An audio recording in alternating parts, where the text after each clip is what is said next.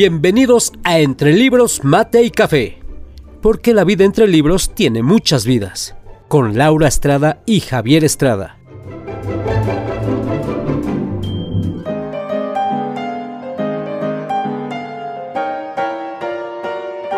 Entre Libros, Mate y Café advierte que las opiniones vertidas en este podcast son de ávidos lectores a quienes les encanta compartir lo que leen.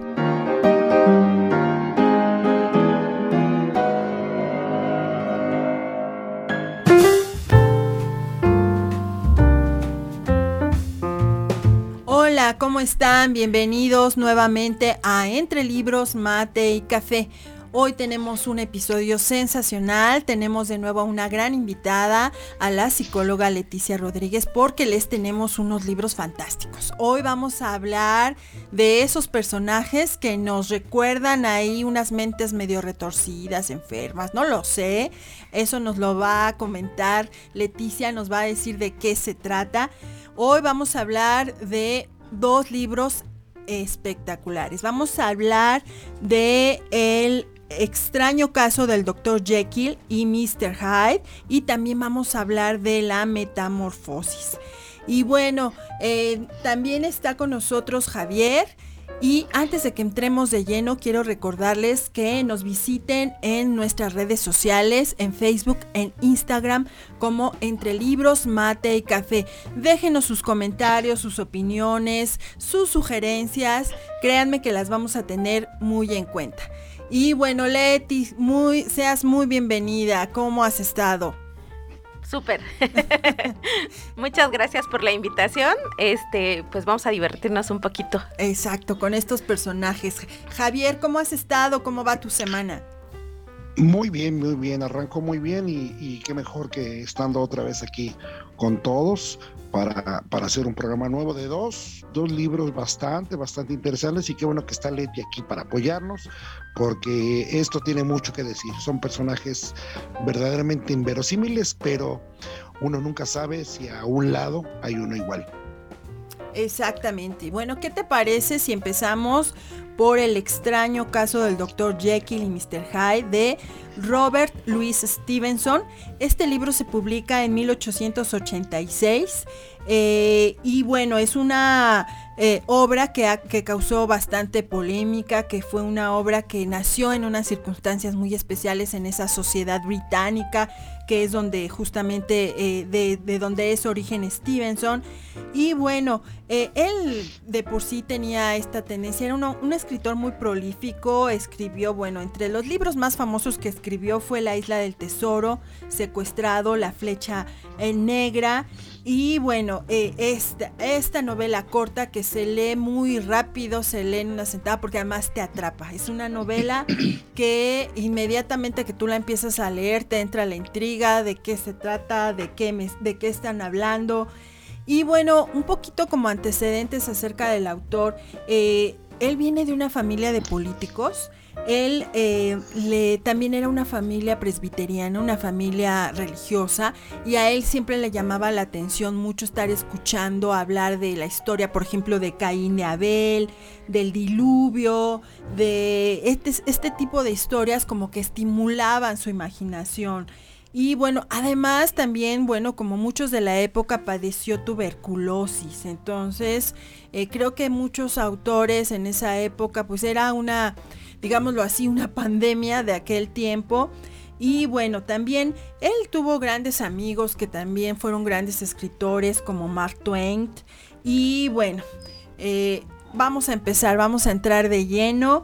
Eh, Leti, cuéntanos, tú ya leíste este libro, cuéntanos qué nos puedes hablar de los personajes. Bueno, esto este, es una gran obra para empezar porque tiene una temática que requiere mucha imaginación, mucho desdoblamiento, mucho autorreconocimiento y, mucha y, hace, y hace muchas proyecciones de sí mismo y de la época en la que vivía.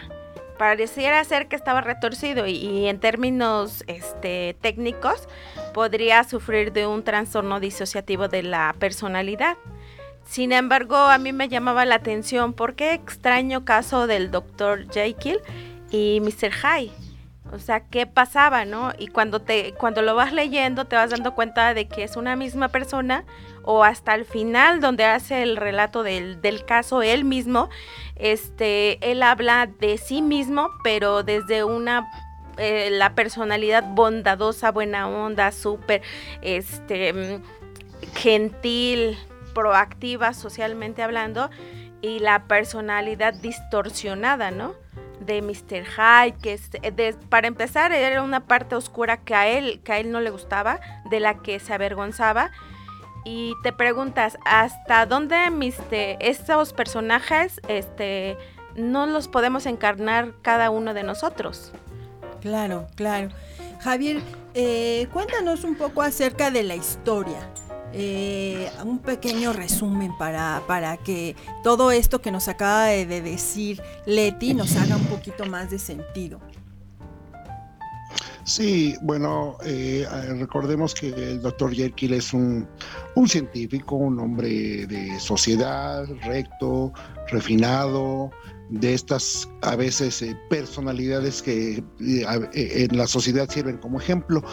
Y yo iba a pensar que entre la búsqueda de, la ciencia, eh, desarrolla una pócima que él mismo usa y, eso da pauta a que se desarrolle esta, esta personalidad que está guardada muy en el interior de él. Estamos hablando de, como decía Leti, este, este tipo de, fenómenos de, doble personalidad, de todo ese, ese lado negativo, si lo queremos ver así, tanto en lo físico como, como en, lo, en lo mental, que a lo mejor mucha gente tenemos o que mucha gente tiene. Aquí el caso es que esta novela está muy bien lograda en el desarrollo de cómo se manifiestan estas personalidades. Una vez que, el doctor Jerkin eh, toma la pócima, empieza esa conversión, ¿no? En, de ser un, eh, todo un, investigador de prestigio y demás, hasta convertirse en el, misántropo Edward Hyde. Eh, yo creo que esta novela es uno de esos precedentes que inclusive muchos autores tuvieron influencia, Joseph Conrad, Green, Chesterton, Wells, el mismo Borges. Si vemos mucha, mucha de la literatura de estos grandes escritores, de, historias fantásticas, yo veo mucho, muy marcado la, gran mente y la habilidad para describir de, de, Stevenson. Yo creo que este es uno de los planteamientos más, más cruciales que, a veces podemos tener, ¿no? Porque más allá de que sea un libro, de alguna manera es, o una novela entretenida, de, alguna manera es un, todo un compendio de, este eh, trasfondo de las personalidades que a veces tenemos. Me da la sensación de que nuevamente e, este tipo de, obras influye en el padre de la psicología, Sigmund Freud, y que finalmente va, va a desencadenar toda una, una aventura en el desarrollo de la, de la psicología clínica, porque... Eh, digo, sin llegar al, extremo de, esto, eh, muchas veces vemos que la gente que, que, bebe demasiado se convierte en otra persona. Quiere decir que afloran todas esas, esas pautas no sé si llamarlo negativas, pero todas aquellos, aquellos eh, frustraciones, sueños, etcétera, que están por ahí escondidos, que necesitan aflorar. En, el, en, este libro vemos muy claro eso, ¿no? Cómo, cómo de pronto un hombre tan serio, tan enigmático, se convierte inclusive físicamente en un monstruo, deforme, eh, de, de una talla pequeña. Entonces, a mí me, da la, sensación de que es un libro muy corto, no, no quisiera hablar mucho de él para que, ojalá que todos lo lean, créanme, como dice Laura, en una sentada, porque es un libro que te atrapa. me gustaba mucho la, obra de Stevenson, porque son cuentos muy ligeritos que te atrapan, realmente puedes pasar una, una tarde, una velada con un mate o un café, eh, degustando de esta deliciosísima literatura. Así es, bueno, algo que comentabas acerca de la, y que viene ahí en el libro, ¿no? Esta pócima que él se toma. Y bueno, bien decía Javier, lo vemos cuando la gente, por ejemplo, eh, bebe alguna sustancia alcohólica o toma alguna droga. Pero yo me pregunto, Leti, eh, ¿Será, ¿Será que solamente bajo esas circunstancias el ser humano puede sacar esas dos eh, partes? Yo no creo en los absolutismos, yo no creo que nadie es ni tan bueno, bueno, bueno, ni tan malo, malo, malo. Creo que todos tenemos un poquito de todo, pero ya a estos niveles, por ejemplo, de los que habla el libro, pues es como algo muy patológico, pero además eh, yo pienso, por ejemplo, en, en, ahorita en estos tiempos que estamos viviendo, las situaciones que estamos viviendo serían también factores que desencadenen este tipo de situaciones, Leti. Indudablemente, ah, estamos hablando de una, este, hace ratito Javier retomaba a Sigmund Freud y él traía su tópica de, de la, del, del aparato psíquico, ¿no? Habla del yo, el super yo y el super ello. Y el super ello es la parte moral de la sociedad, ¿no? Entonces hablamos de una sociedad eh, para empezar, él no hablaba de persona, no hablaba de humano, no hablaba, hablaba del sujeto porque estaba sujetado. Él hablaba de la sujeción que todos tenemos a esta sociedad a través de las normas sociales, morales, éticas y todo lo, lo que nos hace ser rectos y correctos y parte de una sociedad. Sin embargo, ¿dónde está esa parte ah, instintiva que era el, el ello, ¿no? Esa parte que, que te hace mentir, que te, eh, te, hace, en ocasiones te permite robar o, o, cosas así, ¿no? Y al final te das cuenta que todas la tenemos en, en nuestro estuchito que somos, está todo, solamente este, quizá en algunas personas permea mucho esa, esa parte de sujeción que tenemos a, la sociedad a través de la religión, de la educación, de, la de la civilidad, todo ese tipo de cosas juega mucho en el en la expresión de una parte instintiva o negativa o no sé cómo le quieran llamar, para mí esa parte, este, creo que somos más allá de una dualidad, ¿no? Sin embargo, como nos manejamos mucho en esta dualidad del bien, el mal, negro, blanco, bajo, alto, así, este, es más fácil verlo. Sin embargo, pues por ahí de del noventa y tantos, donde me tocó estudiar la carrera, hablábamos de que la neurosis iba a ser la enfermedad del futuro y no nos equivocábamos. Ahorita cuántas personas tienen ese, esa característica de vida y lejos de verla como algo, algo que no es tuyo, algo que tendrías eh, que buscar para estar en un estado de bienestar y todo, o sea, la vemos como algo normal, ¿no? Es, es normal que te mienten la madre, es normal que si te está, estás atrapado en el tráfico grites, este, pites el, con el claxon, o sea, eres tú antes que. Entonces está, estamos viendo toda una expresión de, de, toda esa parte que era el Mr. Hyde eh, y, nosotros ya lo normalizamos, ¿no? Ya, ya es parte de nuestro vivir diario. Ya no es algo anormal. Quizá con el personaje de Mr. Hyde se, se, se, era muy se volvía se veía muy patológico porque era como muy muy marcada la parte de Dr. Jekyll y Mr. Hyde así disociados. Sin embargo, dices, ¿cuánto de, de cada uno de Mr. Jekyll y Mr. Hyde tenemos cada uno dentro de nosotros, ¿no? Introyectado y que lo hemos seguido desarrollando a través de todas las normas de convivencia, ¿no? Que no, muchas veces nosotros no este, concientizamos, solamente decimos, pues es que hay que darle una, un asiento a una persona mayor, sin embargo dices, pues tú no estás cansado, ¿dónde estás tú? Para, antes de los demás, ¿no? Entonces te enseñan a, a despersonalizarte para estar bien, para hacer este, lo vemos, muchas veces te pones a estudiar este, carreras, maestrías, doctorados y no tienes llenadera, ¿no? Y muchas veces en esa parte de la terapia te das cuenta de que la gente no estudia porque le gusta estudia porque quiere pertenecer a un estatus más alto socialmente hablando. Entonces dices, llega un momento en donde dices, ¿qué haces con tanto conocimiento? Claro. ¿Y dónde estás tú como persona? Exactamente. ¿Lo que has hecho te ha, eh, eh, te ha satisfacido?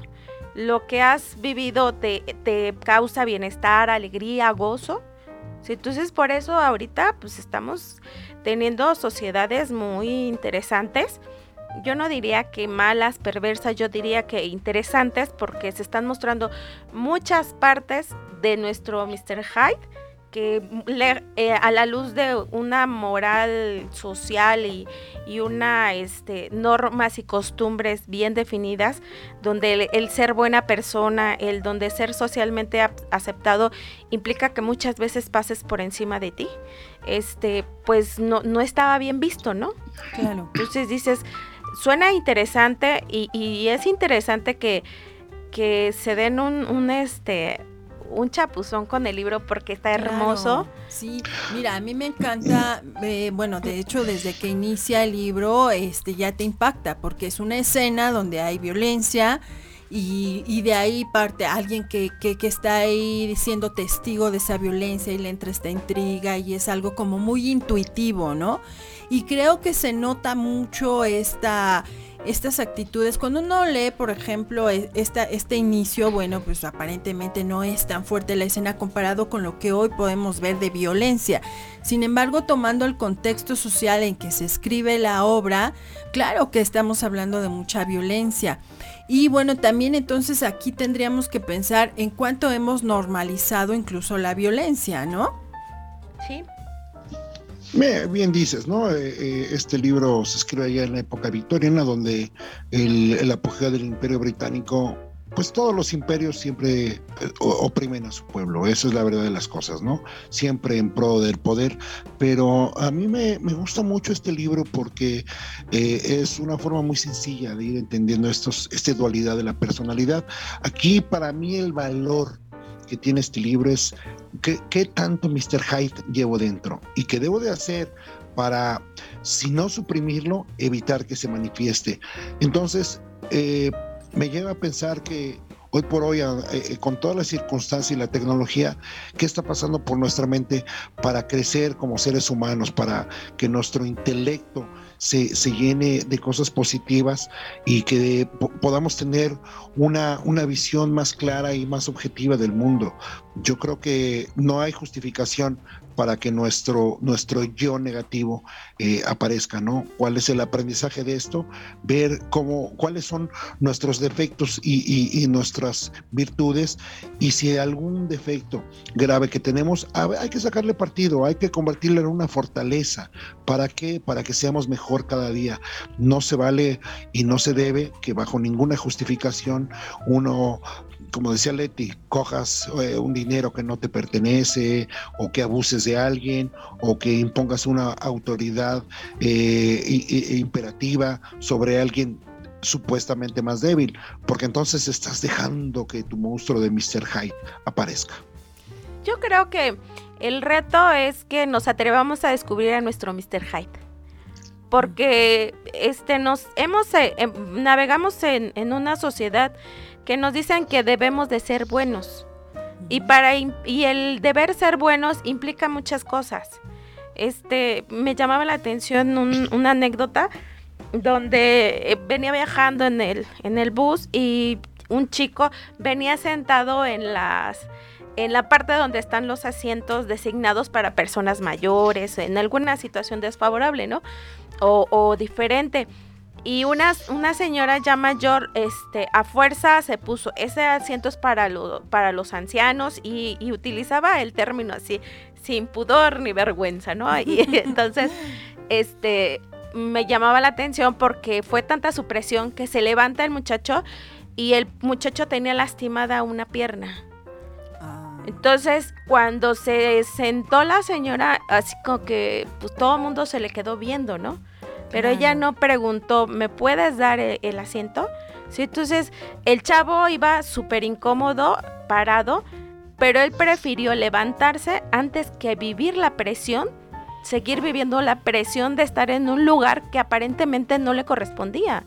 Y que sí le correspondía. Exacto. Y dice uno, ¿cuántas veces esos ejemplos lo hemos hecho cada uno de nosotros? Claro. ¿Cuántas veces el deber ser está más por encima que tu tranquilidad y tu bienestar. Entonces, eso es lo interesante, porque al final, o sea, e, el Mr. High todos lo tenemos, todos lo tenemos y se va a evidenciar. Lo interesante es cómo lo reconocemos, a partir de qué lo reconocemos, cómo lo que reconocemos y qué vamos a hacer con él. porque es algo con lo que venimos viviendo, es algo que no lo vas a poder mutilar y por mutilarlo muchas veces se hace más poderoso. A lo, lo que resistes persiste. Y el hecho de que tú lo desconozcas y no te atrevas a, visualizarlo y a decirle, ok, pues, pues, eres parte de mí, bienvenido, pues veamos qué hacemos con, con esto, ¿no? Nadie eligió este, tener esas dos partes, sin embargo ahí está. Y lejos de, de, de, avergonzarnos, como en una parte del relato del doctor Jekyll, este, habla y dice, es que me da vergüenza, dice, ¿cuál es la razón de esa vergüenza? O sea, ¿qué es lo que has hecho? ¿Y qué pasaría si lo descubres, lo honras y lo haces parte de tu vivir? Claro. Mira, aquí me lo que me lleva a pensar mucho es en esta cuestión del autoconocimiento, ¿no? Creo que al final del día eh, el doctor Jekyll necesitó de una sustancia que tuvo que incluso él inventar, crear, para buscar dentro de sí y para ver qué podía sacar, ¿no? Creo que él en realidad tal vez podríamos especular, estaba buscando ese autoconocimiento. Yo creo que este tipo de, libros también y de, lecturas nos llevarían a, a buscar un autoconocimiento. Sí, y eso es lo más padre, ¿no?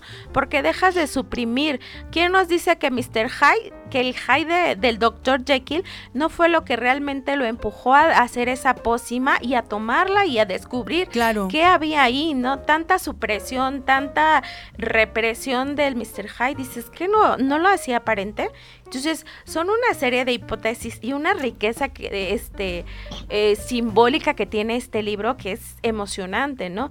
La invitación es a que lo lean, a que descubran a su Mr. Hyde, a su Mr. Jekyll y que lo lo puedan incorporar y digan, pues este soy yo y, no hay ni bueno ni malo, no es vergonzoso, no es este, es, solamente es parte del ser tú. Claro, claro. No, y, fíjate, yo siempre pongo la analogía eh, en, esta dualidad que todos tenemos, o muchos, ¿no? Aquí eh, citaría a, a Walt Whitman, donde dice, en mí albergo múltiples personalidades el cómo las manifiestas, eso es lo importante. Y siempre me, acuerdo mucho de el diablito y el angelito. Claro, claro. Sería una manera, ¿no? Estoy, Algo típico. y el angelito te dice, eh, pues no comas, que no sé qué, eh, vas a engordar. Y el diablito dice, échate otra galletita, pues total, dos taquitos más, dos taquitos menos, pues qué más da a eso digamos que es una analogía ahí un poco simple, ¿no? Pero es cierto, hay muchas veces nuestros actos y, nuestras actitudes y la forma en, cómo nos comportamos, obviamente debe ser bajo un régimen que se ha establecido, es una, una serie de normas y reglas para la convivencia, pero cuando se transgrede esto y cuando además, eh, eh, en el caso ¿no? Eh, de, de Mr. del Dr. Jelky y Mr. Hyde, bueno, hay una pócima, pero hay muchas veces en que actuamos de, de una manera, Mr. Hyde, eh, con, el, con todo el conocimiento. Entonces, eh, aquí es bien valioso lo que dice Leti, qué tanto puedes sostener o qué tanto puedes sacarle el mejor provecho a, tu Mr. Hyde, a tu Edward Hyde que llevas dentro, ¿no? ¿Para qué? Para que seas mejor. Ah, muchas veces siempre queremos o mucho se cree que quiere que, eh, hacer mejor a la sociedad, pero vamos a partir del principio más, más básico. Vos sé mejor para que te puedas ofrecer mejor a los demás. Sí, claro. Ya he dicho por ahí alguna frase que no se es útil a sí mismo, pues no le es útil a los demás, así de simple. Claro, y, pero bueno, para poder saber cómo ser mejor necesitamos primero es hacer esta eh, este introyecto, ¿no? Irte hacia adentro y sobre todo también aceptar, aceptar tus puntos de quiebre, aceptar tus puntos difíciles y de esta manera también llegar a un momento, en, a un punto a lo mejor de, de que digas, no puedo, esto me rebasa y buscar ayuda llegó igual, ¿no? En el libro llega un momento en que él vemos que escribe cartas y cartas y cartas y cartas, léanlo, al final van a saber, se encuentra por ahí un sobre que adentro tenía otro sobre, que había otro sobre y había otro sobre, porque al final del día eh, el doctor Jekyll se da cuenta de sus limitantes. Y entonces, cuando ve lo irremediable y que ya no puede más con esta situación, de alguna manera hace un acto para terminar con eso, pero también deja un legado, deja una historia que contar, que es una forma de decir, vean, vean lo que está sucediendo, ¿no? Entonces creo que este libro es sumamente interesante por toda esta cuestión psicológica que hay, ¿no? Y ahí, por ejemplo, yo te preguntaría, ¿crees, Leti, que hay algún, bueno, en este libro hablamos de una sustancia, pero ya hablando, por ejemplo, de otro tipo de, ya no, no del ciudadano de a pie, sino de gente que a lo mejor sí tiene alguna condición, ¿hay algún detonante, hay alguna situación, algo que nos pudiera hablar de que efectivamente, por ejemplo, sí se trate de un trastorno disociativo de la identidad? Sí, hay varias este, situaciones, ¿no? Sin embargo, lo importante de esto es, tú solito vas conociéndote. En el, en el, y, y en esa parte, este, a veces en la parte clínica utilizamos términos que, que lejos de ayudar a las personas, o sea, como que las meten en un punto sin fin, en un, un punto sin salida.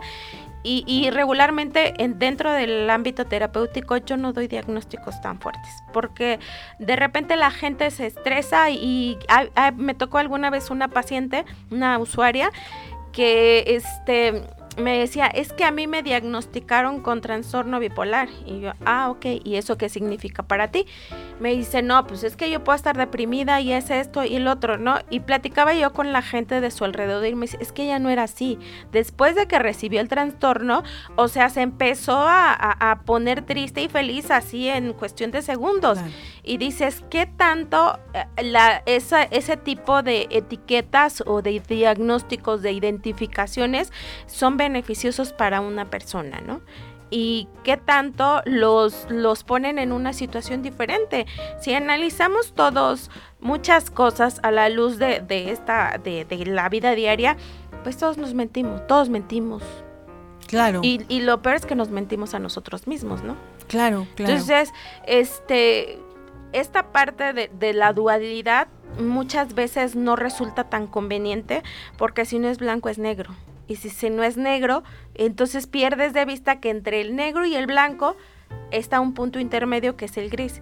Y si lo desfasamos, lo degradamos entre el blanco, el gris y el blanco, vamos a tener muchas tonalidades de gris y muchas tonalidades de gris con el negro. Entonces, todos esos puntos intermedios los perdemos de vista. Y ellas es ahí donde la gente se, las personas se estresan, se limitan y se empiezan a meter en situaciones que lejos de, de ayudarles a salir a diferentes, a, contemplar diferentes posibilidades, pues se pierden. Entonces, hay cosas que, que sí son un punto de quiebre, una pérdida, este, una separación, eh, un una pérdida del empleo, son diferentes situaciones, ¿no? Sin embargo, la apuesta es a que vayamos reconociendo esas partes limitantes, ¿no? Claro, claro. Porque ante quién son limitantes, para qué son limitantes.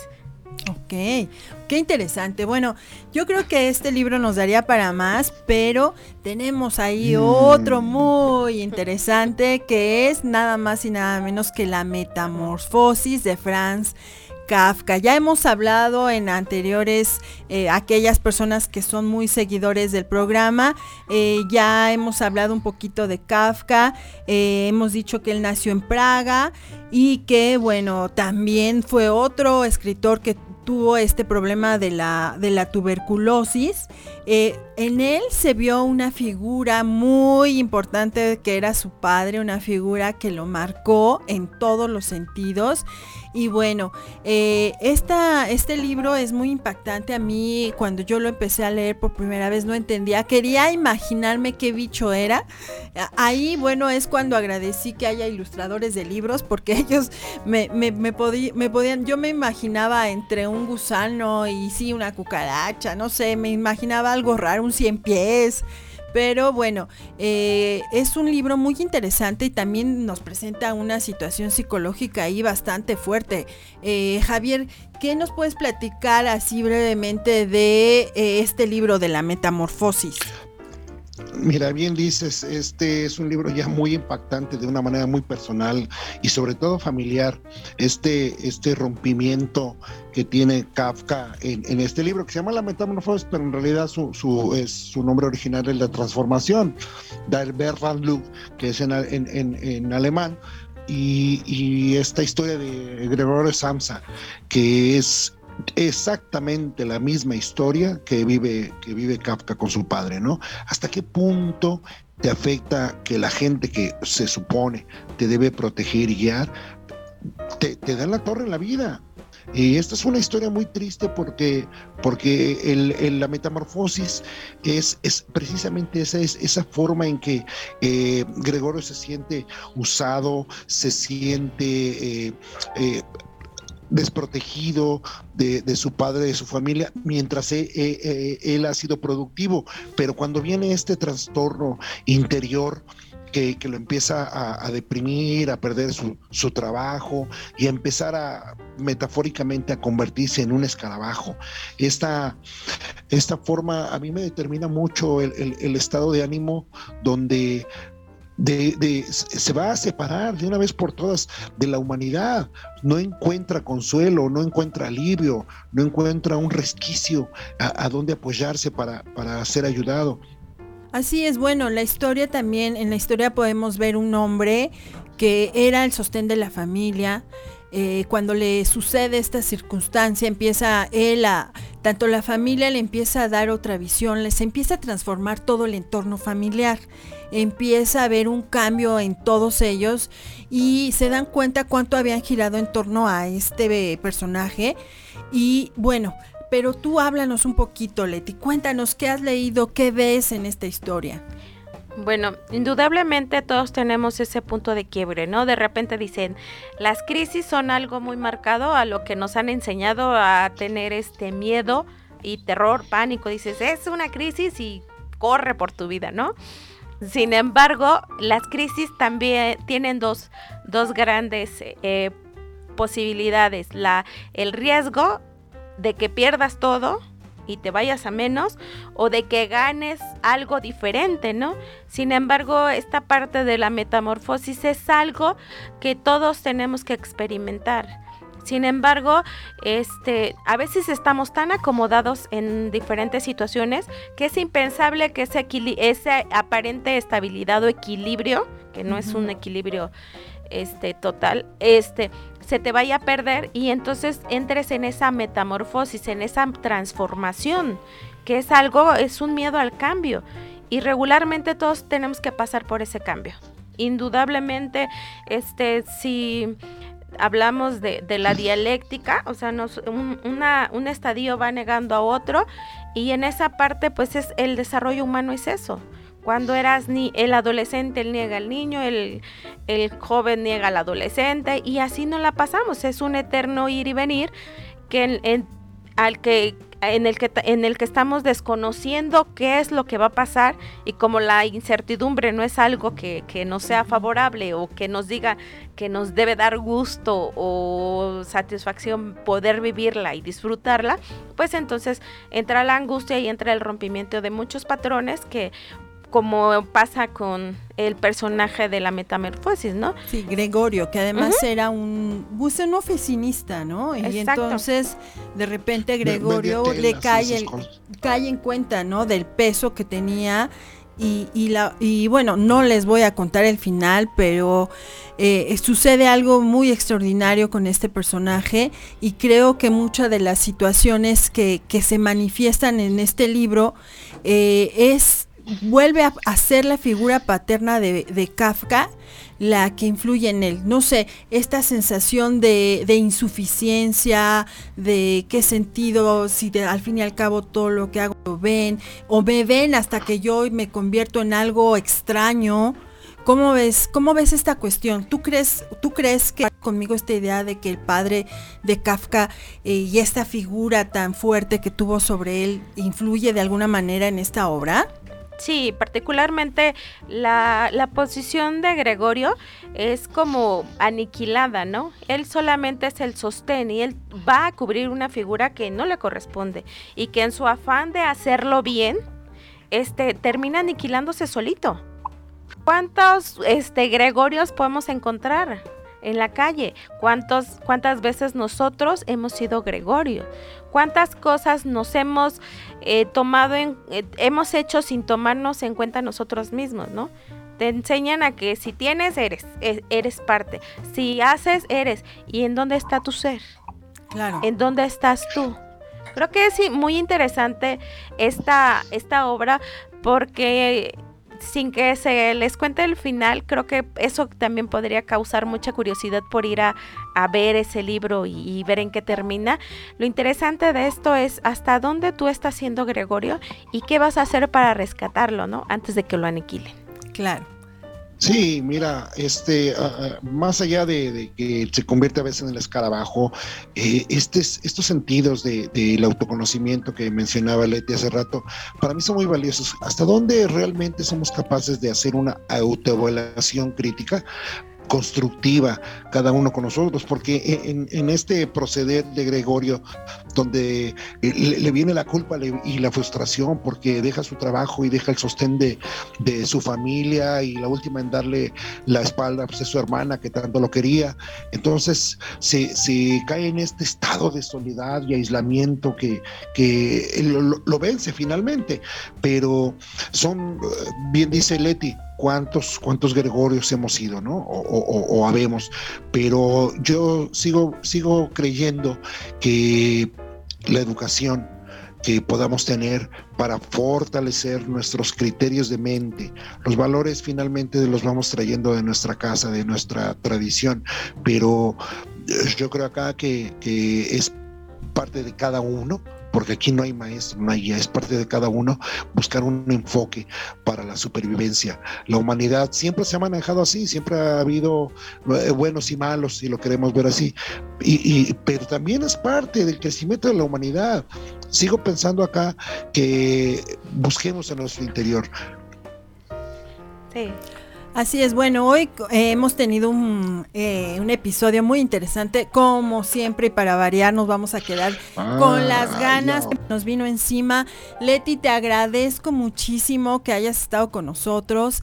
Eh, siempre este tipo de obras, cuando alguien como tú, una experta y alguien que, que está en la clínica, que está en el día a día con estas cuestiones de la psicología, pues para nosotros nos, nos enriquece, nos hace mucha, mucho, muy enriquecida, enriquecedora esta experiencia de estos libros, ¿no? Bueno, pues eh, gracias Javier por este, este episodio. Nos tenemos que despedir. Y bueno, les voy a recordar a todos que nos visiten. te digo ya. sí, yo sé que aquí el que más sufre con el tiempo es Javier. Pero bueno, seguramente que vamos a tener que seguir invitando a Leti, ni modo Leti, vas a tener que seguir viniendo con nosotros. de verdad, increíble Leti, porque digo, más allá de lo que podemos eh, nosotros ver en los libros, esta parte eh, eh, ya científica, ya de, trabajo en, el campo, pues es, es, fantástico. Yo creo que apoya muchísimo y yo creo que a la gente que nos escucha les va, les puede ser de utilidad y de interés. Gracias. Así es. Bueno, pues muchísimas gracias, Leti. Un gusto. Y bueno, les recordamos que nos busquen en nuestras redes sociales, en Facebook, en Instagram como Entre Libros Mate Café. Déjenos sus comentarios y nos escuchamos la próxima semana. Recuerden que la vida entre libros tiene muchas más vidas.